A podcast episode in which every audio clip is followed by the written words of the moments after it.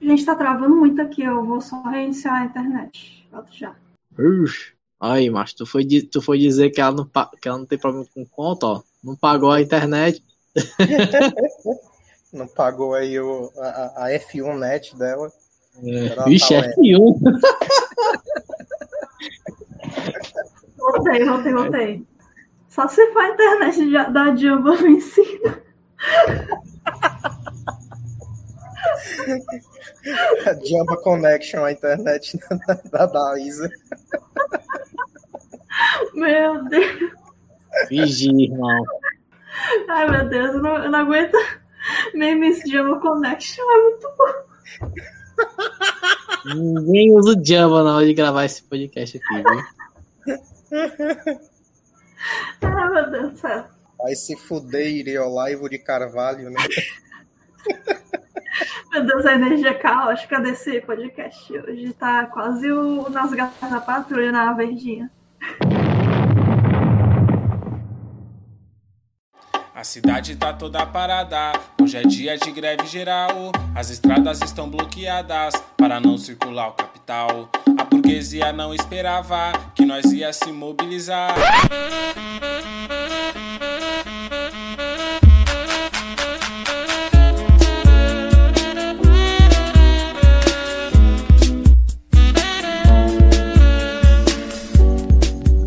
Alô, amigos! Estamos começando mais um quadro Corres da Semana, aqui no Centelha. Centelha que é o podcast do Partido Comunista Brasileiro, PCB, aqui no Ceará. Você que está ouvindo a gente aí já sabe, né? Os Corres da Semana é mais um quadro aqui do nosso podcast que está sempre trazendo né, as principais notícias, a conjuntura da UP Classes aqui no estado do Ceará. E você que está ouvindo a gente, né, acompanha as nossas redes sociais, o arroba centelhapod no Instagram e no Twitter. Lá você pode comentar o que é que você achou do episódio, é, críticas, elogios, sugestões de pauta, né? Não só aqui para o nosso quadro dos corres, mas para outros quadros do Centelha, é, episódios especiais, enfim, né? A gente tem várias pautas aí da conjuntura do Ceará que a gente pode trazer para o nosso podcast. E aí você acompanha né, nas nossas redes sociais para a gente trocar uma ideia semana, né, mais uma semana aí desse ano 2022. Nós estamos aí com a nossa bancada comunista mais uma vez aqui no nosso, no nosso quadro. E eu, né, como sempre, é importante lembrar, sou o Antônio Lima Júnior, jornalista, e estou mais uma vez aqui mediando o nosso episódio. E para construir aqui a nossa bancada comunista dessa semana, né, nós temos nosso camarada Eliezer Araújo, ele está sempre full pistola aqui no nosso centelha, né, colocando seu ódio de classe a, a cada conjuntura e a cada pauta que a gente tem aqui. Salve, camarada Eliezer! Opa, bom momento, comuners! E que momento, viu? Que momento! Vocês estão sentindo, camaradas, o cheirinho no ar? Vocês estão percebendo como tá muito bom respirar hoje, né? O podcast mais vermelho do Brasil. Brasil! Tá no ar em ritmo de festa, porque ao contrário do ideólogo do genocídio Olavo de Carvalho, a gente tá vivo e muito vivo. Estamos respirando e sem culpa cristã.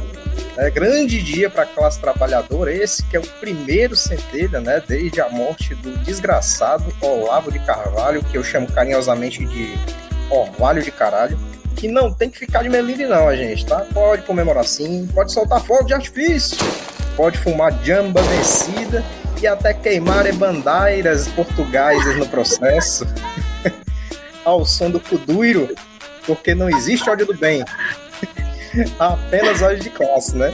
E como diziam os menudos, não se reprima, né? Porque o comunismo não veio para pregar o amor, mas sim, como disse o presidente Mao, para ser o martelo com que esmagamos os nossos inimigos da nossa classe. Completamente Jamba Connection das ideias aqui. Começamos mais um Corres da semana, cheio de ódio, o pente cheio para pistolagem, mas sem perder a ternura jamais. Né? Vamos que vamos para mais uma análise das principais notícias dessa semana e continuar nessa trincheira da luta de classes. Muito bem, a gente comemorou tanto aí a morte do, do Olavo de Carvalho que nem saiu episódio na semana passada porque a gente tava de ressaca aí da comemoração, né? E continua os fogos aí truando, né? Se você ouvir alguns fogos aí, não é gol da Alemanha, é é a morte do Olavo de Carvalho. E para terminar aqui, nossa bancada comunista, ela que é a maior comunista da Guanambi Adjacências, nossa pós-graduanda, Isabelle Almeida. Sim, gente, boa noite aqui diretamente da Guanambi, onde está acontecendo Velozes Furiosos Desafio na Guanambi. Porque tá tendo um racho aqui, talvez apareça durante a gravação. Sim, é isso, bora lá gravar mais um centeio cheia de ódio e muito floragem também. Fica aí a dica pra MC, né? Pra dar, um, dar uma bisoiada aí nesses rachas aí da Guanambi, que tá parecendo uma corrida de Fórmula 1. Mas é isso, pessoal. A gente tá aí começando mais um quadro aqui do nosso Corre da Semana. Atenção, está no ar a Rádio Libertadora Bem, a conjuntura né, da luta de classes no estado do Ceará era sempre muito dinâmica, era sempre muito corrida, né? E traz sempre informações para a gente ver como a luta de classes não acabou, pelo contrário. E aí é o seguinte, né? Essa semana a gente tem algumas pautas, né? Algumas, algumas situações para a gente ficar atento, né? Primeira questão para a gente debater aqui no nosso episódio dessa semana, né? Um dado bem recente que saiu aí nos últimos dias, né? Na semana passada, para quem está ouvindo aí é, o nosso programa, foi um crescimento feito pelo censo municipal, né? Aqui de Fortaleza, o crescimento do número de pessoas que vivem em situação de rua aqui em Fortaleza. Após a apuração aí da Prefeitura de Fortaleza, cerca de 2.600 pessoas vivem em situação de, de, rua em Fortaleza, segundo o levantamento foi feito pela prefeitura. É um aumento aí diante desse levantamento, né? Houve um crescimento de 53%, né, em comparação com a pesquisa anterior que foi feita em 2014. Né? Na época, foram contadas 1.718 pessoas em situação de rua. Detalhe, né? A pesquisa recente foi feita em julho de 2021, ou seja, nós estamos falando de dados do ano passado, né? Dados que podem, inclusive, estar bem maiores diante desse cenário, né? E aí, inclusive, né, dentro dessa pesquisa também tem a concentração dos espaços da cidade que tem mais pessoas em população de rua. Que aí, no caso, a pesquisa mostrou que da região da cidade que tem mais pessoas em situação de rua é na região do centro de Fortaleza, né, com 36,6% né, desse total de pessoas. Um dado muito alarmante, um dado muito preocupante, porque esse é o cenário né, que a gente está passando é, de agravamento das condições sociais da classe trabalhadora, do desemprego, da própria pandemia também, mas principalmente da caristia e da, das condições que o capitalismo está proporcionando para a classe trabalhadora aqui no estado do Ceará. Vou trazer aqui para a bancada para a gente comentar sobre esses dados que saíram recentemente, né, dados alarmantes, mas que são dados que a gente já vivencia no dia a dia, né? O que faltou mesmo foi essa atualização. E aí, Eliezer, você que está sempre com sangue no olho aí da, da, da luta de classes, né? O que é que você é, visualiza com esse cenário, né? Alarmante, preocupante e muito triste, né? De mais e mais pessoas morando em situação de rua aqui em Fortaleza. Bom, camarada, eu acho que o fato da, da última pesquisa ter sido feita em 2014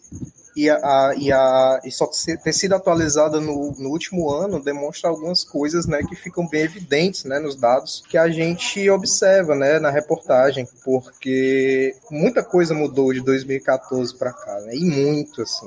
Falando mais particularmente, eu tinha uma vida social mais ativa, assim, de andar no centro. Eu trabalhava no centro, tinha que atravessar o centro todos os dias. E depois que eu perdi o meu emprego é, naquela época, eu só voltei a andar no centro em 2018 para comprar material para a faculdade né, de arquitetura. E eu me surpreendi com a quantidade de moradores, né? É, ali na Praça do Ferreira. É, tinha crescido exorbitantemente, assim, moradores de, de rua à luz do dia, com seus colchões ali, famílias inteiras, né? E mal sabia eu que esse cenário só tenderia a piorar, né? Mas eu tinha separado aqui um textinho para poder exemplificar, né? Concatenar as ideias, porque é uma situação muito revoltante, né? Uma situação muito calamitosa que para quem vivencia isso no dia a dia, isso fica muito evidente, né? Antigamente, a, a figura mais comum que a gente encontrava é, nas ruas de Fortaleza era de, de um homem solteiro, né? Um homem sozinho pedindo esmolas e tal. E hoje em dia a gente vê famílias inteiras, né? Nos sinais, debaixo dos viadutos, nas praças, nas calçadas. Né? Antes de passar para a questão em si, é muito importante que a gente pegue alguns dados né, da reportagem para análise, porque isso diz muito sobre o Brasil e diz mais ainda contra alguns opinólogos né, de plantão que gostam de falar merda. Né? Porque falador de merda profissional parece que virou uma tendência no Brasil, né, com, com a popularização, né, com a democratização da internet. Tipo aquele pau no cu lá, o Iago Martins, que escreveu um livro contra a população de rua e a solidariedade com eles, né? Um livro chamado A Máfia dos Mendigos, é, Como a Caridade Aumenta a Miséria, onde esse pau nas beiras né, fingiu ser morador de rua e tocou em vários temas, menos o principal, né? O capitalismo. Mais polêmicas à parte, né, a maioria dos moradores de rua de Fortaleza, como o Lima bem falou, se encontra no centro da cidade. E a maioria é homem, né, cis, com idade entre 31 e 49 anos, né, um corte etário muito grande que evidencia aí algumas coisas. Aí vem outro dado interessante, mas também preocupante. A maior quantidade de moradores de rua já está lá há mais de um ano e menos de cinco anos. Ou seja, os últimos anos da política estatal no Brasil de Temer e Bolsonaro se vêem refletidos nesses dados. Né? A política de precarização do trabalho e a desatenção né, a essas condições é ainda mais gritante porque a segunda grande parcela de moradores de rua está lá há mais de 10 anos. Outro recorte muito gritante sobre o racismo, é que vem aí na esteira né, do assassinato do imigrante congolês no Rio de Janeiro. Uma notícia realmente muito triste que a gente teve essa semana, mas que reflete o racismo estrutural no Brasil, é que 71% né, desses moradores de rua são pretos ou pardos. Dados de analfabetismo são grandes também, maiores que a média do estado e do Nordeste, bem como desemprego de longa duração, que corresponde a mais de 40% dos entrevistados, né?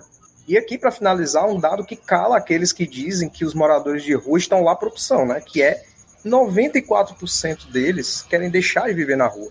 40% dessas pessoas acham que ter uma moradia permanente ajudaria e 29% emprego fixo. Né? Então, esses dados alarmantes escancaram diversas facetas do capitalismo né? e como ele tem operado no Brasil com o avanço de políticas neoliberais é, e com a histórica desatenção a essas questões, bem como racismo e desemprego latente, que é uma questão de pauta econômica, mas também social. Por isso, é importante pautar a luta por moradia. Por isso, é importante denunciar o encarceramento, que fecha muitas portas para o emprego. Né? Pois os dados mostram que muitos deles são egressos do sistema prisional. Por isso é importante tratar de maneira efetiva e mudar, erradicar, na verdade, a política de combate às drogas, a chamada guerra às drogas, que também tem base nos dados oferecidos, né? Esses números aí, eles escancaram diversas situações que não são exceções no capitalismo, são a regra. E pode procurar. A questão da moradia em países socialistas é uma das pautas prioritárias né, quando a revolução é, é vencedora. E aqui o que se vê é uma quantidade absurda de imóveis vazios que dava para suprir em muito essa demanda, ao mesmo tempo que as cidades, né, implantam as medidas contra a população de rua, enfiando paralelepípedo ponte aguda embaixo de viaduto, como a gente vê em capitais como São Paulo, né, que não fornecem soluções concretas e trabalham na base do higienismo para resolver essas questões que são perenes desse sistema imundo. Porra, meu, já sabe que não pode falar de São Paulo, né, meu? Senão nossos ouvintes lá da Puta, ISP. Injusto, meu!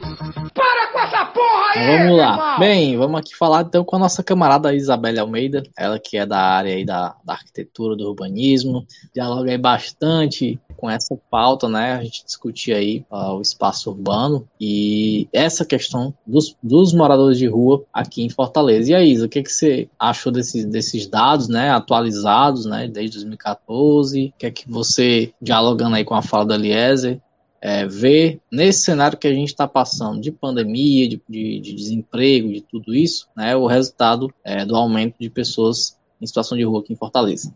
É, bom, primeiramente apontar que o Eliezer, como sempre, né, é, é a pessoa assim que é o sonho da é a princesinha da OMS, porque o cara não pisa lá no centro de Fortaleza desde que a pandemia começou. Mas enfim, eu, o Lima, a gente já já tá andando por lá, né, indo para sessões do, do São Luís, frequentando uns barzinhos de velho e tudo mais. É, a gente tem um pouco mais de contato com essa questão né, das pessoas em situação de rua que se concentram principalmente na Praça do Ferreira. Né? Ali no centro, é, existem outros pontos, mas a Praça do Ferreira ela realmente ela aglutina todas essas pessoas que se encontram, né, é, em situação de rua. Isso muito é, a partir de algumas medidas que foram tomadas há alguns anos, que foram tomadas há alguns anos pela prefeitura de às vezes até mesmo de cercar alguns espaços públicos, fechar alguns parques.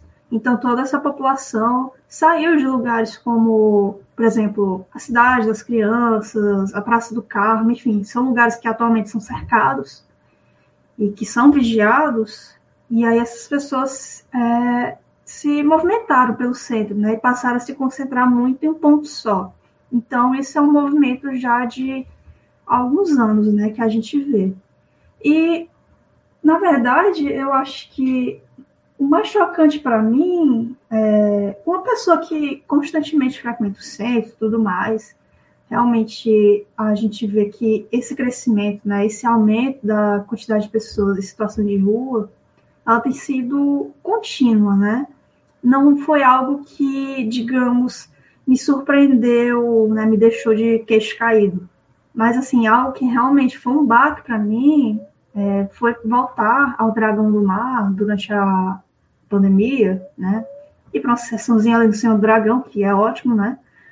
E algo que a gente não via tanto ali, claro que a gente via, mas assim, na quantidade que atualmente se encontra, é assim, a qualquer horário, né? Alguns pontos específicos ali da Praça do Dragão realmente estão concentrando cada vez mais pessoas em situação de rua. Então, assim, o aumento ele é bem expressivo. E isso, né, essa, coincidentemente, essa semana a gente também teve a divulgação de uma pesquisa que diz que na Grande Fortaleza a renda média per capita dos 40% mais pobres cai para 167 reais. Então, assim, em contexto de carestia e também de aumento do preço do aluguel, é mais do que, que evidente que 40% dos mais pobres em Fortaleza estão em situação de déficit habitacional de alguma maneira, né? Então, esse acesso à moradia, né? E a moradia digna, principalmente, não ocorre quando a renda é tão rebaixada e o custo de vida tão alto no país, né? Isso também, é, como o Elias também apontou, né? São pessoas que, a maior parte, estão na rua há mais de um ano, mas há menos de cinco anos. Isso coincide justamente com o governo Temer e tudo mais. Então, isso é muito reflexo do que aconteceu né, nas políticas públicas habitacionais. Porque desde o golpe né, de 2016, que toda a política, né, bastante limitada, por exemplo, do Minha Casa Minha Vida, tem sido desmontada, tem passado por cortes, enfim é, já não beneficia mais a, a, população de baixa renda, né? E isso no, no, governo Bolsonaro tem tido continuidade com o programa Casa Verde Amarela e tudo mais. Então, essa população de baixa renda, né, os 40% mais pobres de Fortaleza, que vive com 167 reais é, por mês, não consegue é, acessar a moradia por meio de uma política pública. Então, muitas vezes o que resta é essa situação, né? Da rua. E assim, é muito. Quando a gente começa a conviver né, com as pessoas que estão, por exemplo, na ocupação Carlos Marighella, que estão construindo ativamente o cotidiano a luta pela moradia digna, a gente percebe justamente que o Elias já apontou, são pessoas que muitas vezes não querem estar nas ruas, né? A maior parte, porque tem medo de sofrer alguma violência, né? E quando dorme na rua, né? A gente lembra de muitos casos emblemáticos no, no Brasil em que pessoas em situação de rua foram mortas, né? Chacinas aconteceram, como, enfim, chacinas como a da Candelária no Rio de Janeiro, às vezes até mesmo casos é, como daquele indígena que foi assassinado em Brasília, né? Colocaram fogo nele. Esse tipo de violência é muito possível, né? Essas pessoas que estão em situação de rua estão expostas a esse tipo de violência. Então, quando essas pessoas são integradas a ocupações né, de luta por moradia digna, a gente vê que elas se sentem acolhidas, elas se sentem mais seguras. Então, é uma necessidade básica, um teto, né? Uma, uma, maneira de se sentir seguro, né? E que o teto não seja somente um abrigo, né? Em relação às intempéries e essas questões que envolvem né, a própria segurança física da pessoa, mas que seja direito à cidade, né? E aí a gente pensa justamente isso no contexto do centro. Onde mais tem população em situação de rua, é onde mais tem edifícios vazios, terreno vazio, né? Edifícios que facilmente poderiam ser restaurados, passar por um retrofit e abrigar essas pessoas. Então, Fortaleza, né, e o estado do Ceará como um todo, nesse momento eu não vou dizer Brasil, né, mas, enfim, vamos voltar aqui à nossa realidade local. A gente precisa desenvolver nossas políticas públicas voltadas à habitação de interesse social, que é justamente essa habitação que atende a população de baixa renda. Né? Porque sem isso, essa situação vai se agravar cada vez mais. É, bom, outra coisa que eu queria chamar a atenção em relação aos dados que o Elias apontou também, a gente vê que grande parte né, dessas pessoas em situação de rua são cisgêneros, mas também existe uma porcentagem ali, é, cerca de 3%, que são pessoas trans, né, travestis, enfim. Não é um número, digamos, majoritário, mas é relevante também, né, apontar que são pessoas que existem, que estão nas ruas e que são cada vez mais é, passíveis né, de sofrer violências, né. E também essa questão da criminalização e também as pessoas que passaram por pelo sistema prisional e tudo mais. Então a gente tem que pensar de uma maneira ampla, né? Também é a questão de é, pessoas homossexuais, né? Enfim, toda a população, toda a comunidade LGBT+, é, todas as pessoas que estão nas ruas e que estão sem acesso a políticas públicas, tanto habitacionais, mas também de assistência social e, enfim, né, o, é, atendimento à saúde, enfim, acesso à saúde. Isso é isso tudo mostra que a gente falhou, né? E que a gente tem falhado no atendimento, né? Das políticas públicas, dos serviços públicos gratuitos e acessíveis e universais. A gente precisa muito avançar no acesso aos direitos básicos e é isso que esses números assustadores mostram para a gente. Muito bem, Isa. Bem, para a gente encerrar esse assunto aqui do, do nosso corre da semana, na verdade, né, esses dados, né, são dados que são consolidar aquilo que a gente já sabe que ocorre. Né? Nos últimos anos, né, tem sido muito visível ao se deslocar por, por Fortaleza o aumento do, do, número de pessoas em situação de rua. Isso já é algo totalmente visível para quem anda em qualquer lugar de Fortaleza, mas principalmente, como os dados apontam, na região do centro, né? especificamente ali na, na Praça do Ferreira, que é o espaço onde está mais visível a questão do, das pessoas que estão em situação de rua. E aí é interessante, né? Assim, os, os, dados eles surgem agora, mas isso é uma questão recorrente, né? No cenário que a gente vive. Né? Eu lembro que ainda no começo da pandemia é, muito foi debatido sobre isso, né? Quando a gente estava inclusive no auge ali dos processos de luta por moradia, especificamente na ocupação Carlos Marighella sobre esse cenário, né? Um cenário em que, ainda em 2020, se mostrava que as pessoas não tinham mais condição de pagar aluguel, né? Então, e aí tinham duas opções, né? Ou você vive em situação de rua, ou você vai para ocupar, para espaços, né? Aquilo que o Eliezer lembrou no começo, né? Que tem vários espaços aí vazios na cidade que não tem sua função social. Então, esse é um, é um quadro, né, no cenário da situação que nós passamos hoje da conjuntura, né? No caso específico aqui do Ceará, mas que é do Brasil inteiro, né? E aí veja só, né? Como eu falei, esse é um assunto que tem sido constantemente tratado, né? Em vários espaços.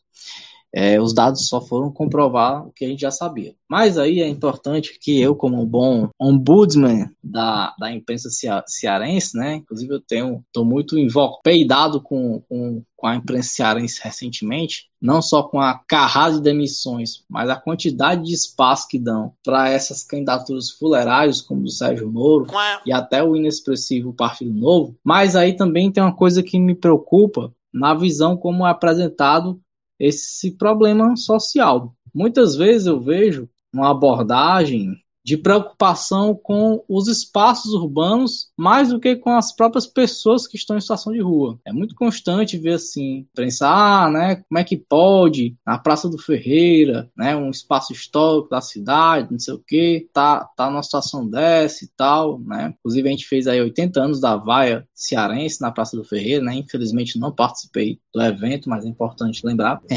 Corta ele.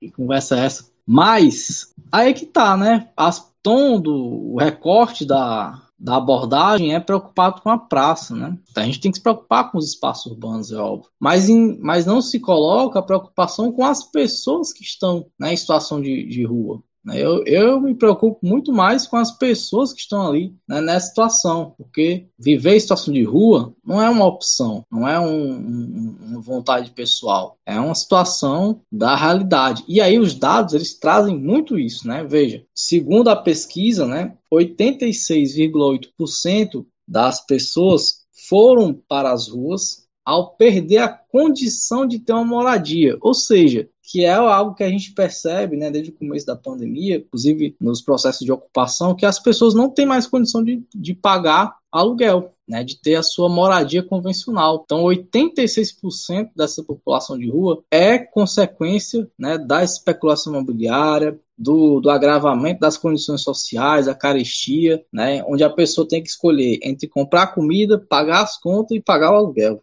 Você tem que escolher um dos três. E olha lá, tem mais coisa, né? Então, assim, é uma situação muito grave que a gente está passando. E ele tem mais, é, como eu falei, não é uma questão de querer. 94% dessas pessoas desejam deixar de viver situação de rua. E aí tem alguns fatores interessantes, né? Para essas pessoas, o que é que garantiria deixar de viver em situação de rua? 40% delas acham que seria ter uma moradia permanente. E 29 0,3% ter um emprego fixo.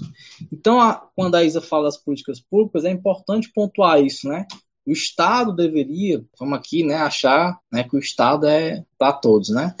O Estado deveria garantir duas questões fundamentais para essa população, que é a moradia permanente, ter política pública de moradia, algo que tem se perdido muito, e aí a importância da luta por moradia, porque a luta por moradia não é só o processo da ocupação em si, mas a garantia de um direito social que é o direito pela moradia. E o Estado também deveria garantir a empregabilidade, a questão do emprego, né? ou seja, garantir espaços de trabalho, garantir postos de trabalho, garantir que essas pessoas pudessem é, ter seus empregos, porque emprego tem.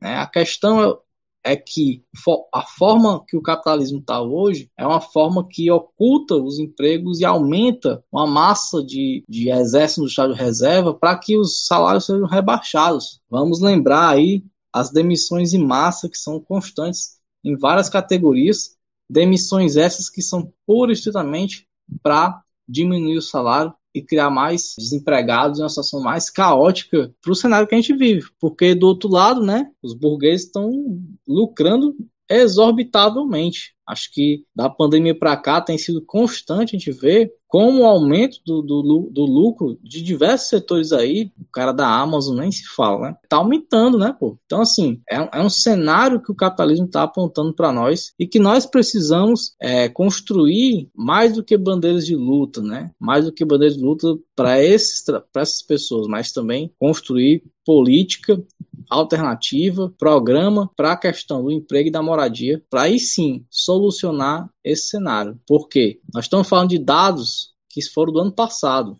né? Como eu falei no começo. São dados de julho do ano passado. A tendência que a gente percebe no cenário que a gente está é que esse número já, já tenha crescido e, se a gente continuar nesse cenário do governo Bolsonaro, vai continuar crescendo, vai continuar crescendo muito mais. Então, assim, é uma situação que está acontecendo, está aumentando e nós não podemos simplesmente lamentar porque tem mais pessoas em, rua, em situação de rua na praça. Nós temos que buscar as condições para que essas pessoas possam ter o mínimo, né? Que a moradia é um direito básico. Então nós temos que fazer essa luta, essa pauta da moradia para essas pessoas. Quem é você? O que, é que você faz? Eu? Eu sou maloqueiro. Onde é que você mora? Na rua. Fale tudo que você tenha liberdade. Aqui você tem liberdade. Fala o que você quiser. Eu não tenho que falar. É o que eu esperava. Por que você não tem que falar, hein? Você chora? De vez em quando. Mas você chora por quê? De Hum. ódio, de angústia, de tristeza, de alegria? De raiva.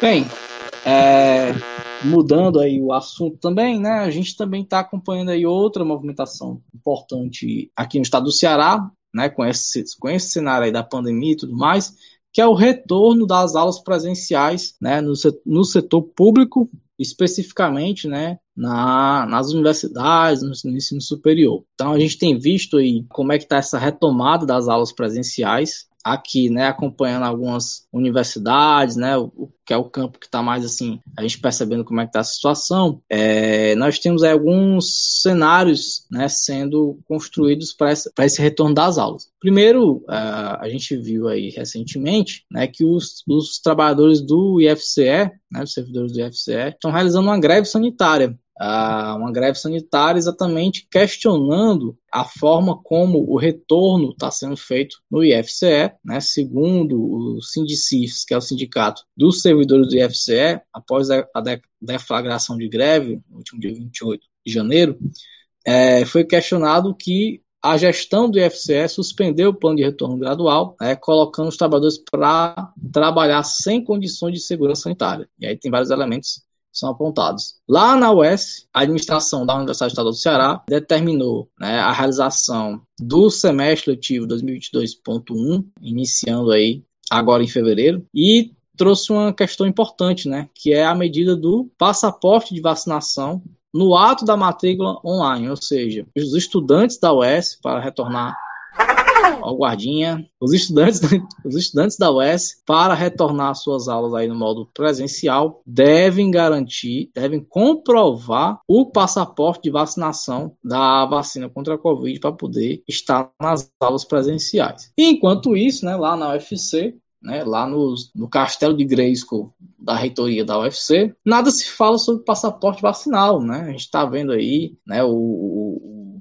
interventor corroborando com a política do governo Bolsonaro, né, e querendo também fazer um retorno é, imediato, mas sem debater muito bem essa questão das medidas sanitárias que são fundamentais para esse retorno. E aí, passando aqui para nossa bancada, para a gente comentar, né, cada um, o que é que cada um está achando dessa, desse retorno das aulas presenciais, né, desde de, do começo da pandemia, né, que estão sem aulas presenciais aí, diversos setores da educação. E aí passo para o nosso digníssimo, ilustríssimo, sangue no olho, Eliezer, para comentar o que, é que ele acha desse retorno das aulas presenciais, né, entendendo aí é, as diversos, os diversos espaços da, da educação superior que estão é, se organizando ou não né, para retornar às aulas presenciais. Então é com você, Eliezer. Bom, camaradas, o que nos traz essa pauta, né, essa notícia, é algo que é de longe muito previsível. Né? A gente sabia que em algum momento os interesses do capital e da classe trabalhadora e estudantil né, iam se bater. Né? Porque uma vez que as jornadas de manifestações de 2021 foram decisivas para o sucesso do avanço das vacinações no Brasil,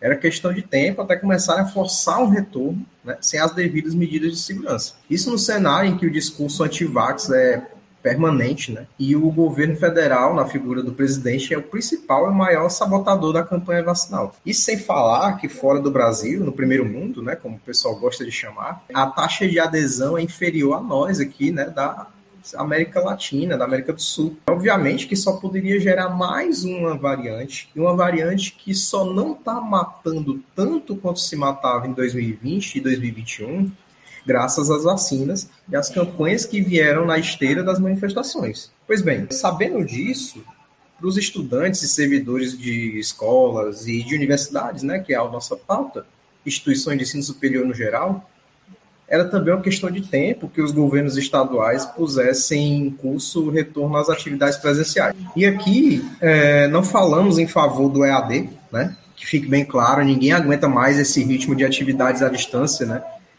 É, mas também a gente não quer que o retorno seja feito de qualquer jeito, né?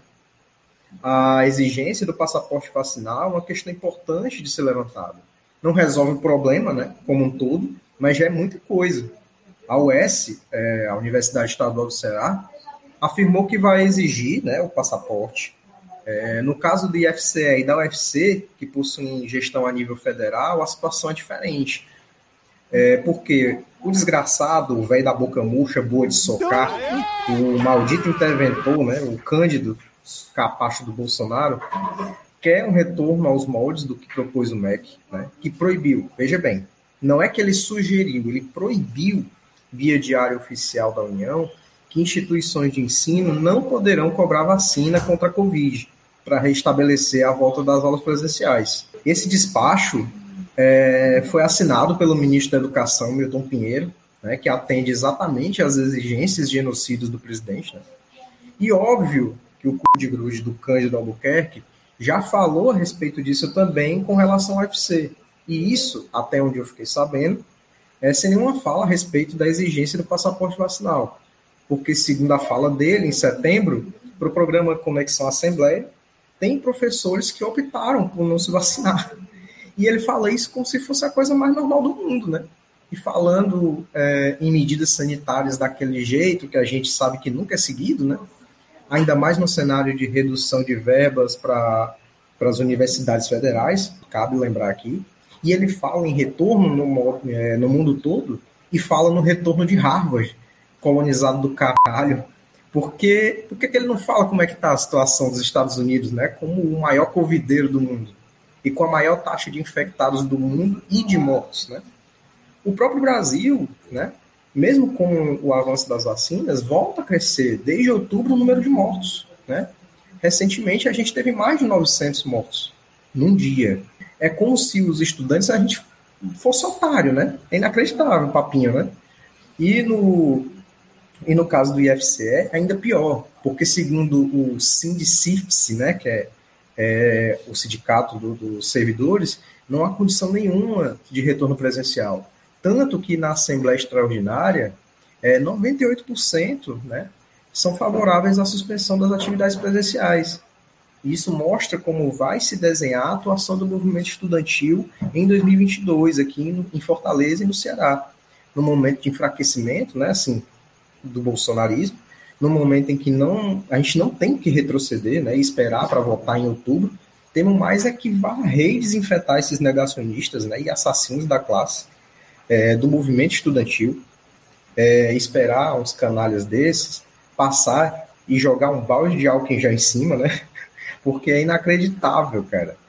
É impossível ouvir e ler cada palavra desses representantes, porta-vozes do boca de força do presidente, falar e ficar indiferente é preciso articular com o movimento estudantil, com os servidores, com os professores, para que, se houver um retorno, que seja com passaporte vacinal. Ou não vai ser. Ou não vai ser. E isso é, falando apenas das públicas, né? Porque falando pelo menos da minha, que é uma instituição privada, que vai trazer Sérgio Moro para cá, olha só que putaria. Eles pediram e-mail com comprovante de vacina, né? Mas, sendo bem honesto, quem é que vai avaliar, avaliar isso, né? Como os trabalhadores e estudantes vão saber que eles estão seguros. É um meio para a luta, né, que vai se acirrar em 2022. E é o JC, né, com todos os seus núcleos, né, o núcleo de particulares, o núcleo da, da, das universidades estaduais e federais, né, o MUP, já estão de olho em, e em mobilização para construir essa luta, né? Muito bem, Eliezer, ótimas colocações aí desse tema. Vamos passar agora para nossa camarada Isa, para ela comentar também o que, que ela acha dessa retomada da, das aulas presenciais aí no ensino superior público no estado do Ceará, né, entendendo aí tanto as, as universidades, o ensino superior o, o estadual como federal também, que aí tem o UFC, o FCA, IFCE, UVA, o S, né? Vendo aí como é que tá essa situação. Isa, é com você. Bom, gente, é, primeiramente, eu sou estudante né, de pós-graduação de universidade pública, mas ela não é do Ceará. Então, eu não sei exatamente detalhes e tudo mais. Mas, para comentar, assim, de forma geral, o que eu posso dizer é que, assim, exigir o passaporte de vacina é só uma das a base né, das medidas sanitárias. Na verdade, a gente tem que pensar em condições estruturais, né, para que a gente possa adaptar esse espaço das universidades para esses tempos pandêmicos, né. Então, a questão da higienização, é, a questão de, do afastamento, né, do distanciamento, é, a questão da qualidade do ar, né, ambientes abertos, ventilados, arejados, coisa que, assim, já devia ser pensado normalmente em universidades, né, nos campos universitários, que são lugares públicos e de grande movimentação, mas que a gente sabe que não são pensados. Esse, esse tipo de né, estrutura não é pensada. Então, são espaços que não estão adaptados, né, é, não estão preparados para receber esse grande número de alunos de uma vez. Né? A gente não sabe é, se vai retornar tudo assim de uma vez ou se vai ser parcialmente. Né? Não existe um planejamento assim muito claro, mas não existem condições para que isso ocorra tendo visto o agravamento da pandemia nesse momento, o aumento do número de casos e óbitos. Então, é, é evidente que não existe preparo e que isso é, assim, brincar com a vida de milhares de pessoas aqui no estado do Ceará, né? Entre estudantes, professores, servidores, até mesmo os terceirizados, né? Então, é algo muito complexo. E para além disso, né, das questões sanitárias em si, a gente também tem que pensar em políticas, né, de, de permanência é, universitária e tudo mais. É, a gente viu que com, esse, com a implementação é, do ensino remoto, aconteceu né, um, essa evasão é, universitária, né, muitas pessoas saíram das universidades, trancaram seus cursos por não conseguir acompanhar. É, realmente é terrível, né? Esse momento de, enfim, né? Como é que você absorve conhecimento passando o dia lidando e interagindo com o seu computador? É difícil, é muito difícil. E a gente está há dois anos nessa situação. Tem gente que nunca pisou na sua própria universidade. Esse é o meu caso. Mas, enfim, a gente não tem essa experiência, a gente não está tendo essa experiência né, de troca de conhecimento, enfim. A gente não está tendo experiência universitária por completo. A gente adoraria estar de volta. Mas a que custo, né? É, Para muitas pessoas, isso significa mudar de cidade, né? Montar sua casa. E também a questão do transporte, todo dia, o transporte público está lotado, né? E todo, tudo isso é gasto. E a gente vê muitos cortes na educação, principalmente nas bolsas, né? De pesquisa, de iniciação à docência e tudo mais. Assim, o que deveria garantir, né? E também as, as, os, as bolsas de auxílio estudantil, né? Auxílio moradia e tudo mais. O que dever, deveria garantir a permanência desses estudantes nas universidades não existe. Então, no momento em que a gente tem né, como a gente já comentou anteriormente, essa carestia elevada do, custo de vida, como é que esses, esses estudantes vão conseguir voltar a frequentar a universidade todos os dias, é, realizar o seu transporte, né? Também é, alimentação nas universidades. Tudo isso a gente não sabe ainda e pelo visto, é, as universidades, né, principalmente as federais, estão dispostas a, a simplesmente jogar uma roleta russa e descobrir como é que vai ser na prática. E isso é colocar em risco milhares de vidas. Então, é, isso é inaceitável, né? E eu repito, a gente adoraria estar de volta. Que saudade do ambiente universitário. Mas a gente também quer viver, quer continuar vivo, né? Massa, camarada Isa, muito bem suas colocações aí da pauta. E para encerrar esse assunto, né, vou falar aqui também um pouquinho, pensando o básico do básico, né, como a Isa falou, que é o, o passaporte vacinal, é, de certa maneira, algumas, algumas universidades estão tá tranquilo, né? Pelo menos assim, a nível das estaduais, né? É, o posicionamento que a gente tem acompanhado é que vai haver o passaporte vacinal, né? O S, inclusive, né, se manifestou muito, sim, inclusive é, reforçou, né? Que vai utilizar o passaporte vacinal. Do passaporte vacinal, o maior problema está nas federais, né?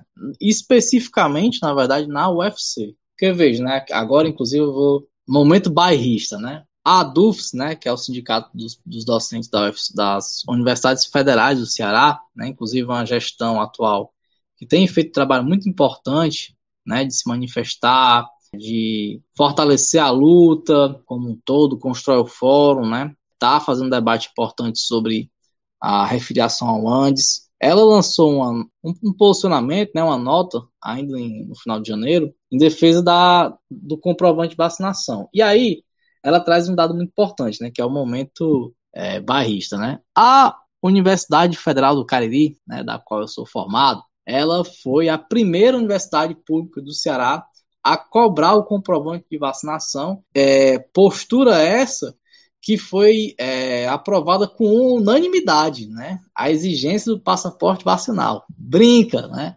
Então, assim, é, e aí, né, o fato lamentável é a UFC, né? Porque a reitoria da Universidade Federal do Ceará, ela já anunciou o retorno presencial para 16 de março e não não tem aceitado a, a medida do passaporte vacinal. É, ou seja, né, a, as universidades vão voltar os, os, seus retornos aí mais ou menos no final de fevereiro, é, começo de março. A UFCA começa 7 de março, né? A UFC começa 16 de março. A, a US começa fora as outras também. Então, assim, no final de fevereiro, começo de março, principalmente em março, vai ser esse retorno. Então, é, a gente tem que estar muito em alerta, né, como o Eliezer falou, o movimento estudantil, né, o MUP, né, mas também as entidades sindicais dos professores, técnicos administrativos, de como é que vai ser esse retorno.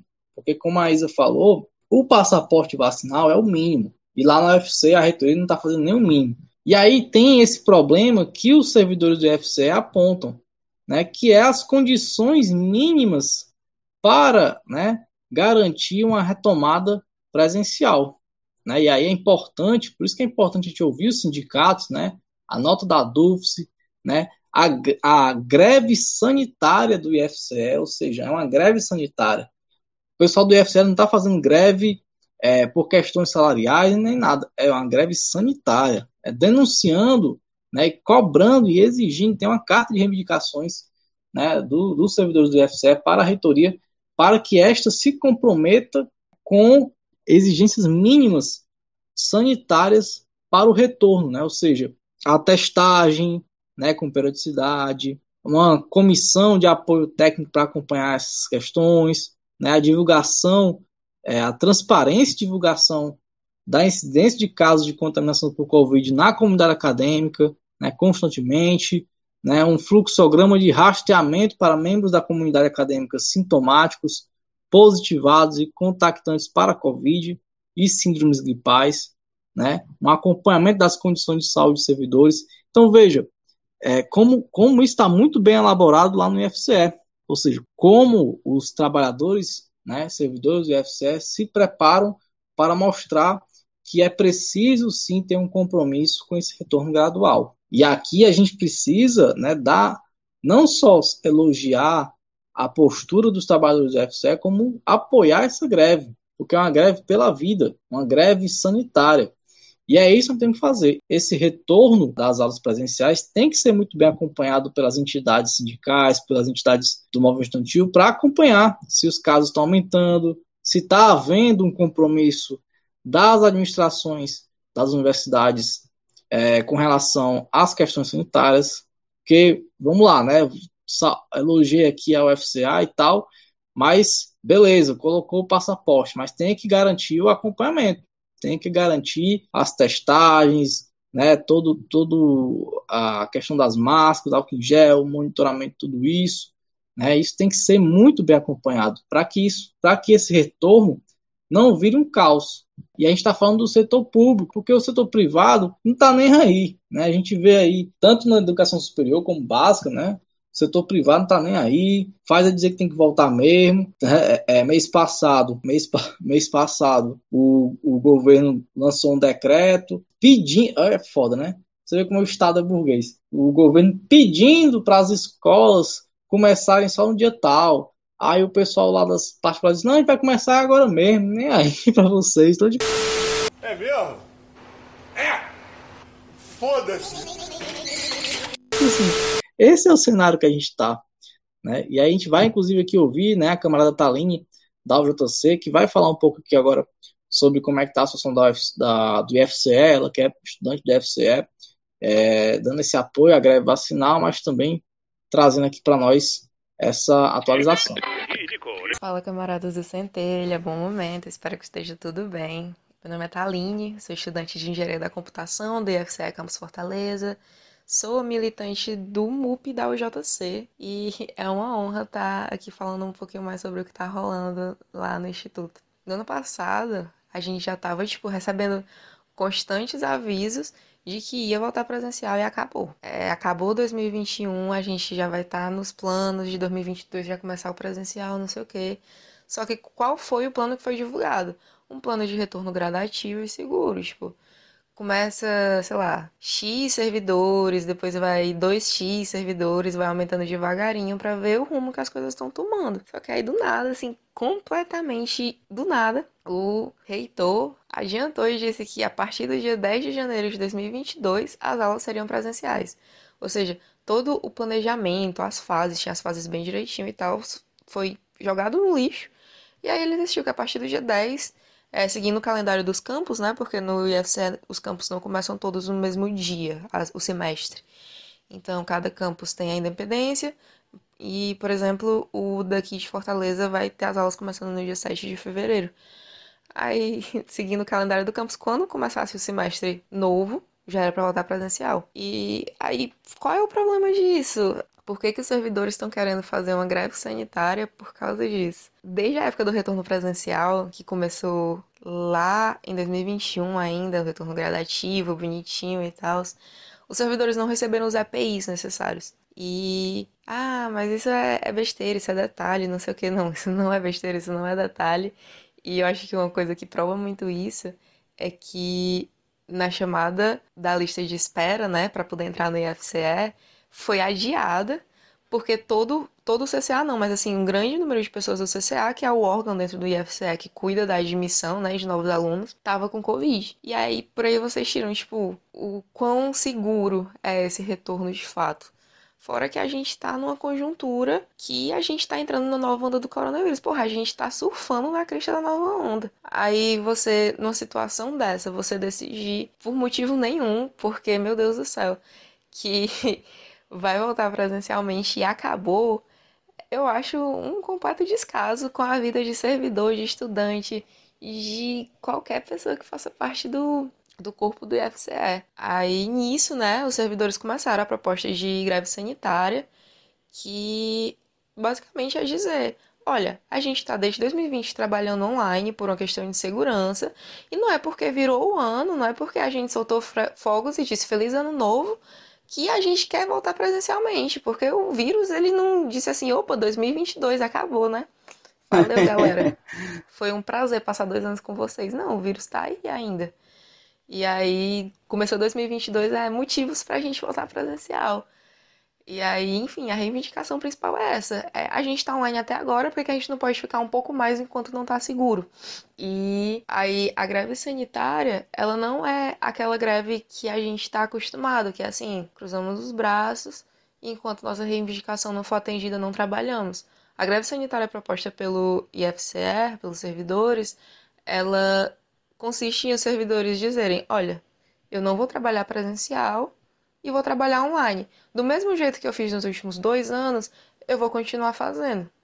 Então, vai ter aulas, as aulas vão continuar sendo feitas no modelo de ensino remoto, né? Sempre lembrando que o ensino não é AD, é remoto. E elas vão se dar nesse mesmo esquema. Putz, é, cara, é completamente absurdo você ter passado dois anos se cuidando para só porque virou o ano você ir e se submeter ao vírus. E aí dentro disso a gente vê a questão dos estudantes, né? É, o IFCL não é só de ensino superior, ele também tem muitos alunos de ensino médio. Então, muita gente muito nova, que ainda está conhecendo as ideias e tal, ainda está construindo ali o seu ponto de vista. E, enfim, algumas pessoas querem um retorno presencial e eu acho que isso não choca ninguém. O que incomoda é que na Assembleia Estudantil que a gente teve com o DCE dia desses, eles disseram, olha, a maioria dos estudantes quer voltar presencial. Aí foi feita a pergunta, né? Certo, foi feita uma pesquisa com os estudantes? Não, não foi feita uma pesquisa com os estudantes. Como se sabe que a maioria dos estudantes quer voltar presencial? Não se tem uma ideia do número de estudantes que quer ou que não quer voltar presencial. A gente tem certeza que quando aquele campus estiver com todo mundo, vai ser um inferno, porque quando eu era do técnico lá no IFCE, eu fiz técnico mecânico industrial de 2014 a 2017, é, você não conseguia andar no pátio na hora do intervalo e de tanta gente que tinha. Então vocês imaginam aí o distanciamento social que vai funcionar muito aí nesse retorno. E tem em outras questões, a questão estrutural, as salas têm poucas janelas e não tem ar condicionado, não tem ventiladores. E não é recomendado que os ar-condicionados estejam ligados, né? E são coisas que a gente vê que, tipo, putz, cadê a reivindicação disso, velho? E o, o DCE dizendo, não, a maioria dos estudantes quer voltar presencial e acabou, com a fonte e vozes da minha cabeça. E, enfim, é uma situação que a gente vai percebendo que eles estão evitando conflito. Eles não querem chegar na reitoria e fazer uma reivindicação mais séria, uma reivindicação mais dura, para algo que seja pelas nossas vidas. Porque a gente não tá reclamando disso porque a gente é fresco. A gente tá reclamando disso porque, porra, eu vou passar uma hora no ônibus com 100 pessoas dentro do ônibus, eu vou me contaminar, chegar lá, eu vou ficar numa sala com 45 alunos, sem ar-condicionado, o pessoal vai abaixar a máscara, colocar a máscara do queixo, não vai ter distanciamento social, vai todo mundo ficar doente de coronavírus, vai ter a nova variante, vai ser IFCE. Então, é um momento que a gente não deveria relaxar. É, eu acho que era isso que eu tinha para dizer, galera. Desculpa aí se tiver sido muita informação, mas mais uma vez é um prazer estar fazendo parte aqui do Centelha e queria dizer que aprecio muito o trabalho de vocês. Bem, e aí a gente termina aqui essa pauta, mas para encerrar aqui, antes das nossas falas finais, né, uma pauta também, de certa maneira, breve, mas que é importante, né, não podemos esquecer, que é, nessa última semana também nós acompanhamos na imprensa, né, a, uma matéria que foi feita recentemente do Demetrio Túlio, né, alertando as condições estruturais do Museu do Ceará, né, o Museu do Ceará que está aí é, numa situação difícil, né, o prédio aí de 150 anos, né, que tem mais de 13 mil peças, né, e um dos mais importantes acervos museológicos do Brasil, está né, tá num momento que precisa de reforma urgente né, desse prédio. E aí, é, o próprio Corpo de Bombeiros né, classificou o, o local do museu como um barril de pólvora, que pode incendiar a qualquer momento. E aí, inclusive, o mandato né, do deputado Renato Rosendo oficializou o Ministério Público, Corpo de Bombeiros, né, trouxe também essa denúncia sobre a necessidade de garantir a reforma do Museu do Ceará e o acompanhamento desse prédio histórico muito importante né, para a história do Ceará, para evitar né, um incêndio no local.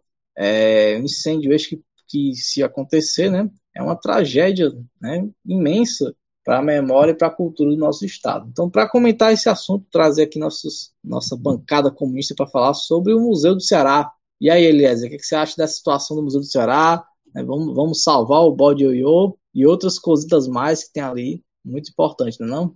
É, com certeza, camarada. Museu do Ceará é esse, né, que, assim, a última vez que eu visitei, acho que foi 2017, se eu não me engano, foi 2000, não, foi 2018, que foi no momento em que eu fui fazer a compra dos meus materiais. Aproveitei para dar uma passada por lá, achei, dar uma olhadinha no bode ioiô para saber se ele estava por lá ainda.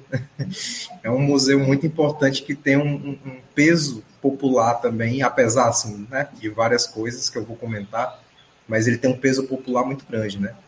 Mas a questão da memória, né, é algo que de vez por outra a gente a gente traz aqui, né, no Centelha e também no canal do Poder Popular, né?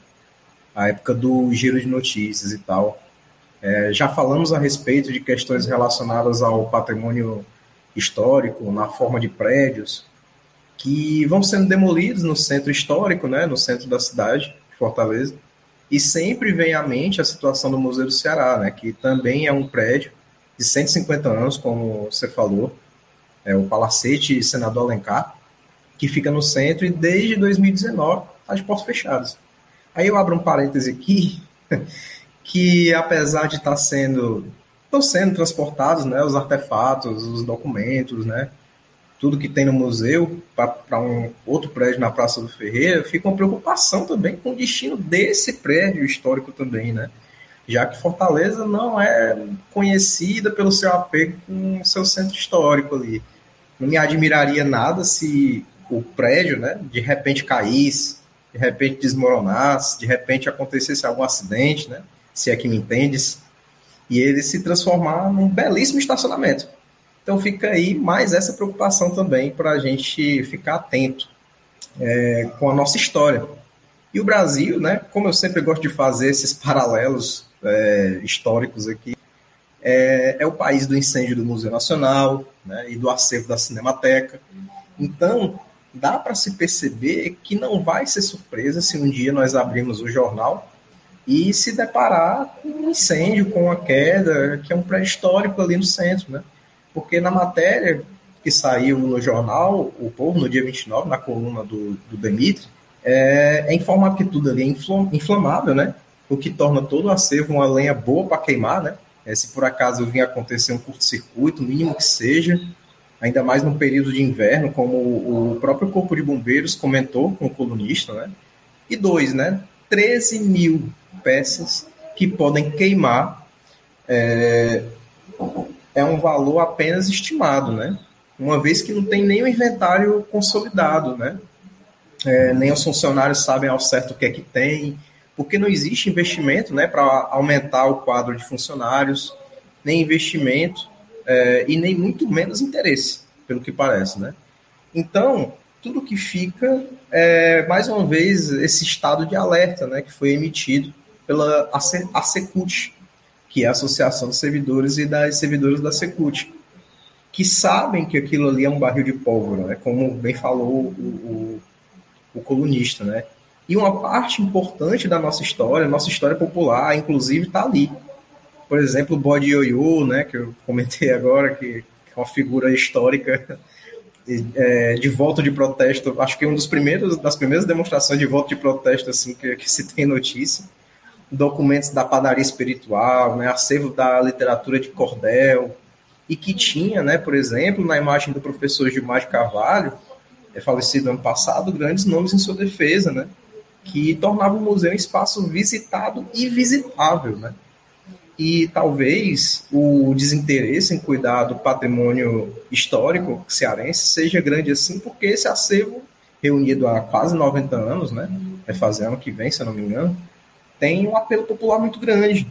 Óbvio que ali deve ter né, imagens da escravidão, do grandíssimo lixo que é o José de Alencar, né? É, coisas da classe dominante. Mas pelo menos da vez em que eu fui até o Museu do Ceará, pela última vez, ele estava cheio né, impregnado de cultura popular, né? Que é quem, vamos ser honestos, move a história, né? E isso eles não podem suportar jamais. Por isso, a gente tem que ter muita atenção com essa movimentação que está sendo feita, né? A gente tem que cobrar, né, é, é, que a nossa história não seja apagada a qualquer instante por um, entre aspas, acidente, é, e cuidar para que se preserve, né, a nossa história, porque a gente viu aí pelos exemplos, né, dos últimos anos que é, apego histórico a gente quase não tem, né? porque no que dependesse assim das classes dominantes, no que dependesse dos grandes comerciários que tem ali no centro, todos aqueles prédios velhos ali podiam ir tudo abaixo, né? E ficar ali um, um, um, um par de galpão para colocar lojista, para colocar um monte de outras coisas, estacionamentos, porque é, é, é gritante, né? O desinteresse, o desapego que tem com esse patrimônio que a gente tem tão pouco ali, aquele, o centro histórico de Fortaleza, para quem não conhece, é, é, mínimo, né? A gente toma como exemplo é, Recife, né? Recife tem um, um, um local muito grande de, de, conservação, uma luta muito grande das pessoas por manter aquele espaço preservado e movimentado, né? E coisa que a gente não vê por aqui, infelizmente, né? a gente precisa começar a tomar consciência da nossa história, né? Para que a gente não possa, não perca ela nos próximos anos. Eu acho que fica aí esse alerta dessa coluna que reverberou bem, eu acho. Foram dois, foram dois dias, né? Foi a, a matéria do dia 29 e, a, e essa agora recente. E que mostra, né? Que a gente precisa estar tá de olho nisso aí, porque enfim, é a nossa história, né? A nossa história tá toda, quase toda ou boa parte dela tá ali e a gente precisa ter cuidado de conservá-la. Show de bola, Eliezer. E agora passar aqui para a Isa para ela comentar também a situação do Museu do Ceará. E a Isa, você acha que o capitalismo aí, o grande capital aqui no Ceará está preocupado com o museu ou está querendo fazer um, uma farmácia, um, um, estacionamento ali no centro? Não, pelo amor de Deus, isso aí não. Não! não. God, please, no! Nem não pague menos conceito, né?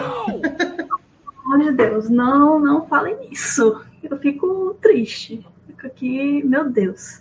A gente, assim, é, para começar, é, eu quero dizer que, cara, eu não consigo, eu não consigo conceber a possibilidade do Museu do Ceará simplesmente cair, pegar fogo, porque assim, diferente do Museu Nacional, que é algo distante no Rio de Janeiro, a Cinemateca lá em São Paulo, o Museu do Ceará faz parte da minha vida desde que eu era pequena. Então, é, eu sempre visitei, sempre passei por lá. A qualquer momento que eu estava no centro, resolvendo uma coisinha, eu ia lá ver o Bajioiô e ver principalmente, lá vai, né, a urbanista doida, a cartografia que tem do, do Adolfo Epster lá. Né, aquela imagem conhecidíssima de Fortaleza, lá em 1870 e pouco. Enfim. Importantíssima mesmo essa, viu? É, essa daí. E lá tem várias placas de rua. É um museu muito interessante para contar, até mesmo o processo de urbanização de Fortaleza. E o Elias bateu muito nessa tecla da cultura popular. Lá tem uma parte muito interessante sobre maracatu, né? Então é incrível o acervo do Museu do Ceará. E não é só aquele acervo da exposição que a gente conhece, né? É, ali, é, e aí eu trago um pouco da experiência que eu tive como estagiário no IFAM, que eu acompanhei em 2019 justamente esse momento do fechamento do Museu do Ceará. Ali existe um acervo arqueológico, também é tombado, né? tanto o museu, o prédio, quanto o acervo são tombados, o acervo arqueológico. Então, são dois tombamentos a nível federal que existem ali. É, é patrimônio nacional, é algo da maior importância, né? Então, assim, é, nesse momento que eu estava lá, eu acompanhei né, essa questão desse acervo arqueológico que não é catalogado, existem inúmeros, digamos, objetos que eram dos povos indígenas, né, que sobreviveram e estão lá no Museu do Ceará, e que não se sabe estimar a riqueza desses objetos que estão lá. Eu nem sei falar em termos arqueológicos, mas sei que existem lá é, peças é, desde arco, flecha, até é, é, pedras, né, que são utilizadas como armas, como ferramentas. É muita coisa que existe lá. Acho que também tem um acervo paleontológico. Enfim, é muita coisa e isso não tá, não se sabe precisamente o que, que tem ali. Né? Tudo está guardado naquelas caixas que fecham. É um negócio assim, enfim. Eu sei que desde aquele momento já se falava sobre a transferência do acervo para outro prédio, de uma exposição itinerante, né? Até mesmo essa questão do bode ioiô, que está comemorando não sei quantos anos, né, que foi eleito. É, enfim, o próprio Museu do Ceará, que está completando 150 anos, né, o prédio da Assembleia Provincial. Todas essas chances estão se perdendo, né, de chamar a atenção da cidade para o museu, para o acervo. E o museu está lá parado, fechado, e esse é o maior risco, né? Quando eu fui lá em 2019 pela última vez, e o o acervo né, e a exposição tinham sido desmontados, cara, era triste demais ver a situação que se encontrava, né? É, assim, o estado de conservação do, do, edifício. Porque lá, não só essa questão da prevenção incêndio, mas também é, a questão da infiltração. É, lá, a questão do telhado é muito complexa existe uma questão do entupimento das calhas, né? Então a água acumula no telhado e ela infiltra pela parede. E aquela parede é horrível, horrível. Ela está no nível de degradação assim avançadíssimo. Isso era em 2019, imagina hoje em dia. Já deve estar tá muito pior, né?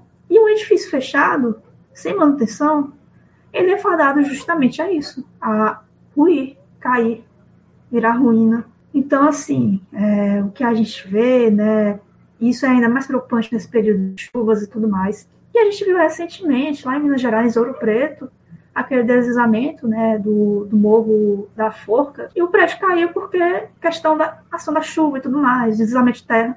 Mas aqui, é o Museu do Ceará também pode cair por causa dessa infiltração, né, do acúmulo de água nesse telhado. Então, assim, é urgente a situação. E desde 2019, são três anos. Desde o primeiro ano do, do governo do Camilo, que está nessa situação, e a gente já está se encaminhando para o último ano, e não teve ainda nenhum encaminhamento concreto. Então é revoltante essa situação, porque assim, a gente vê que a prática do governo do estado é deixar o prédio fechado para reforma, para restauro por 10 anos, que esse foi o caso da BES, e a gente vê gastos assim, sei lá, obras que também se arrastam, como o Museu da Imagem do Som, é, a Estação das Artes, né, que é a Estação João Felipe. Enfim, algum, a Estação João Felipe ainda é tratada com uma certa questão assim de espetáculo. Aquilo ali realmente o governo do estado está investindo forte, mas as demais, é, assim, é nesse ritmo. E se a gente for falar da prefeitura, a situação é pior ainda, mas vamos ficar nessas obras, já é um, um recorte suficiente para a gente entender que patrimônio cultural não é prioridade e que a gente corre um sério risco de perder, né, símbolos importantes né, para a memória fortalezense, né?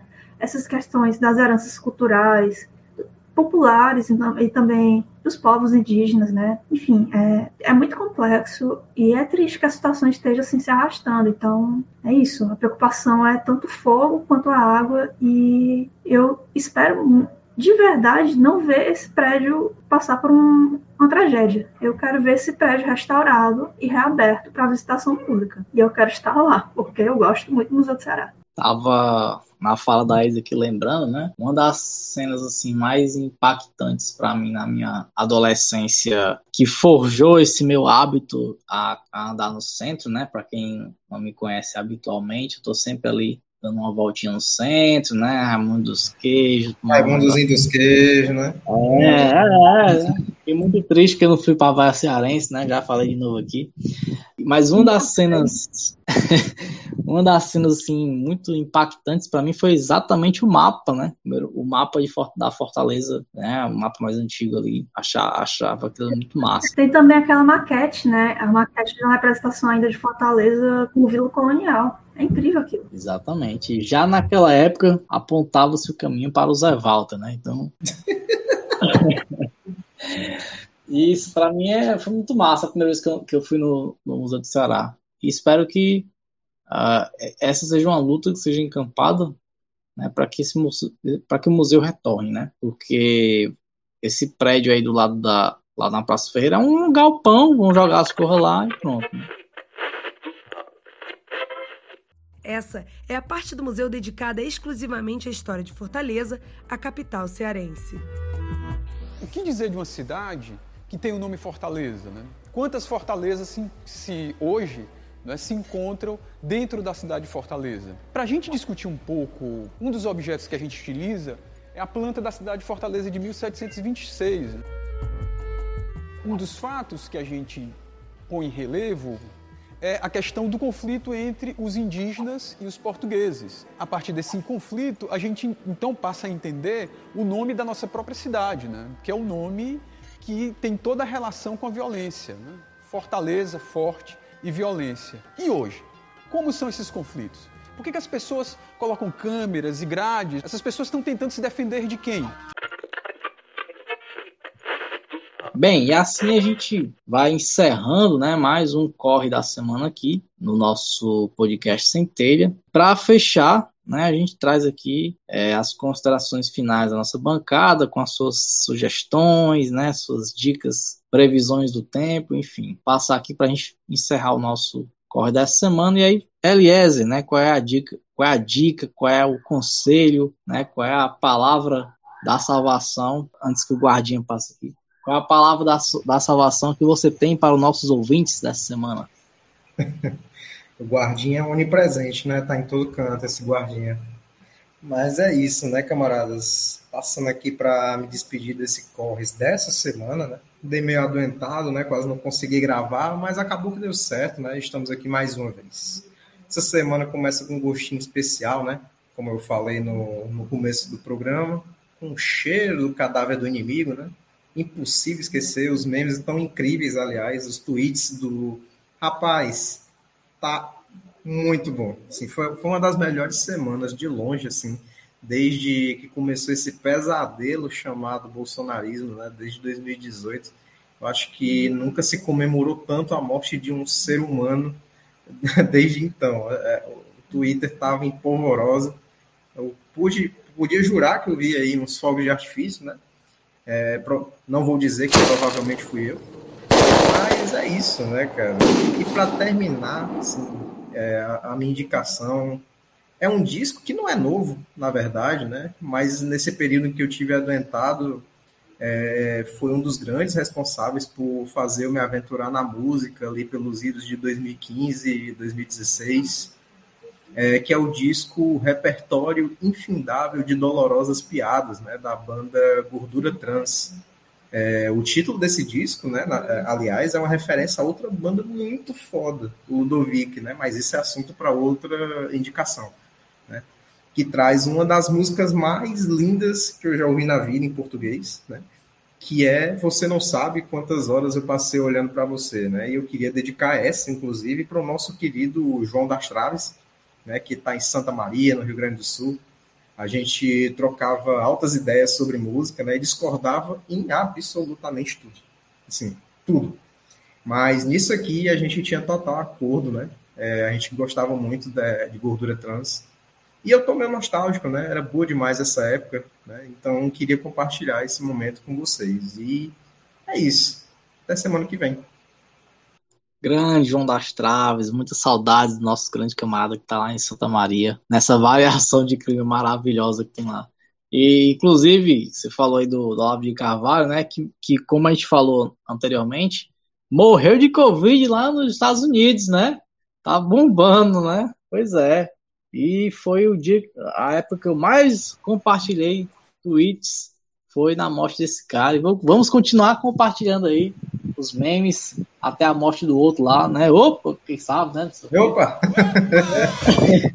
eu vou agradecer aqui mais... publicamente Joe Biden pela péssima gestão do Covid. Muito obrigado aí. a, a morte mais comemorada até então, né? Foi a morte mais comemorada até agora, que você viu. E aí, passar aqui para nossa camarada Isa, para ela também trazer suas dicas, conselhos, previsões e etc e tal para a semana para os nossos ouvintes aqui do Centelha. Já que estamos falando de Joe Biden e Estados Unidos da América, né, esse país lamentável, a minha dica tem um pouco a ver com o contexto americano, que é saia do Spotify. Faça que nem Neil Young, dê o seu ultimato, saia do Spotify, né? Se possível. Em geral é possível sim, tem as opções mais baratas, o Deezer aí do, da promoção da TIM, o Tidal, que é mais barato, e essa é a minha dica, o Tidal, que é a plataforma de streaming da, do Jay-Z, né? Mas enfim, descobri que é mais barato, quase dois reais mais barato que o Spotify, e tô lá porque lá, diferente do Spotify, tem Neil Young, tem Johnny Mitchell, tem Crosby, Stills e Nash, que é a antiga banda do Neil Young, enfim, e outros artistas, artistas que, artistas que nunca estiveram no Spotify, como a Joanna Nilsson. Então, assim, vamos pro Tidal, Spotify já era, porque o Spotify preferiu ficar do lado daquele podcast negacionista, anti-vacina, do que continuar com o catálogo do Neil Young por lá. Então, Vacilo. não é um lugar que é um vacilão, Spotify. Inclusive, você que está achando que esse assunto é muito norte-americano, calma lá. O Bolsonaro, apro, é, o Bolsonaro entrou na briga. O Bolsonaro tweetou em inglês, né? Para apoiar esse podcast aqui, eu não sei nem quem é, lá dos Estados Unidos, que está apoiando e menosprezando lá o New Young. Então, assim, se o Bolsonaro está de um lado, vamos estar do outro, né? Então, e, onde, e onde Neil Young estiver, é importante que a gente esteja junto. Pois é, gente. Então é isso. É, escolha o seu time, Neil Young ou Bolsonaro. Eu Neil Young. Então... É uma escolha muito difícil? Não sei, quem sabe. Queria deixar aqui que Neil Young eh, foi também uma das grandes assim, influências musicais assim, para mim eu que antes de, de gostar, né, de, de, ser fã, né, vamos dizer assim, eu não gosto dessa palavra, mas gostar de shoegaze eu era basicamente grunge. e o Neil Young sempre foi uma figura extremamente importante pro grunge, né, assim, todos os artistas que, enfim, fizeram a, a, a história ali nos anos 90, né, com o último grande depois do, aliás, o último não, né, porque depois do grunge ainda teve o é, o Mangue Beat, né? Aqui no Brasil, brasileirinho. Mas antes disso, é, o grunge foi o último grande subgênero musical, né? E o Neil Young pica demais, muito bom.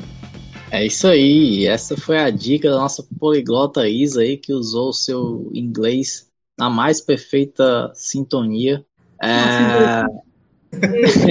Usou 200% do cérebro agora. e aí fica essa dica importante. Inclusive. Nash and Young. É difícil, viu? É um trava-línguas. Inclusive a gente, né? O Centelho agora também tá no Deezer, né? Então, você que escuta aí no Deezer já pode estar tá acompanhando nossos episódios.